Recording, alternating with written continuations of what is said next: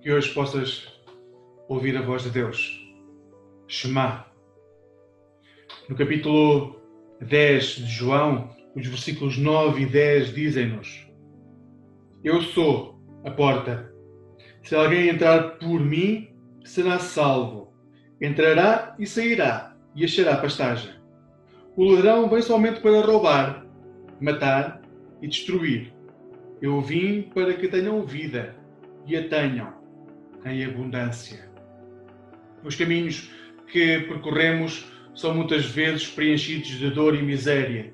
A dor que nasce de cargas pesadas que carregamos e a miséria que nasce de expectativas muitas vezes frustradas. A Bíblia recorda-nos que muitas vezes essa dor e essa miséria nascem do afastamento de Deus, nosso ou daqueles que nos rodeiam. Mas a Bíblia também nos recorda que esse não é o único caminho que temos que percorrer nesta vida.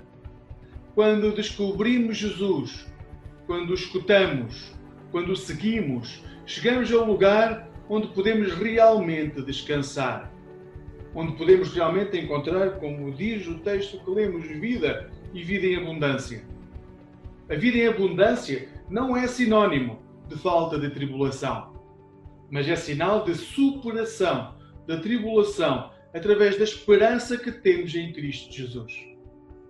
Que hoje possas encontrar Jesus no teu caminho.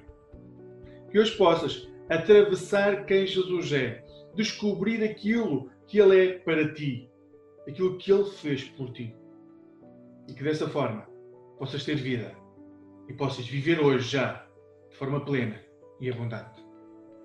Que Deus te guarde e te abençoe. Amém.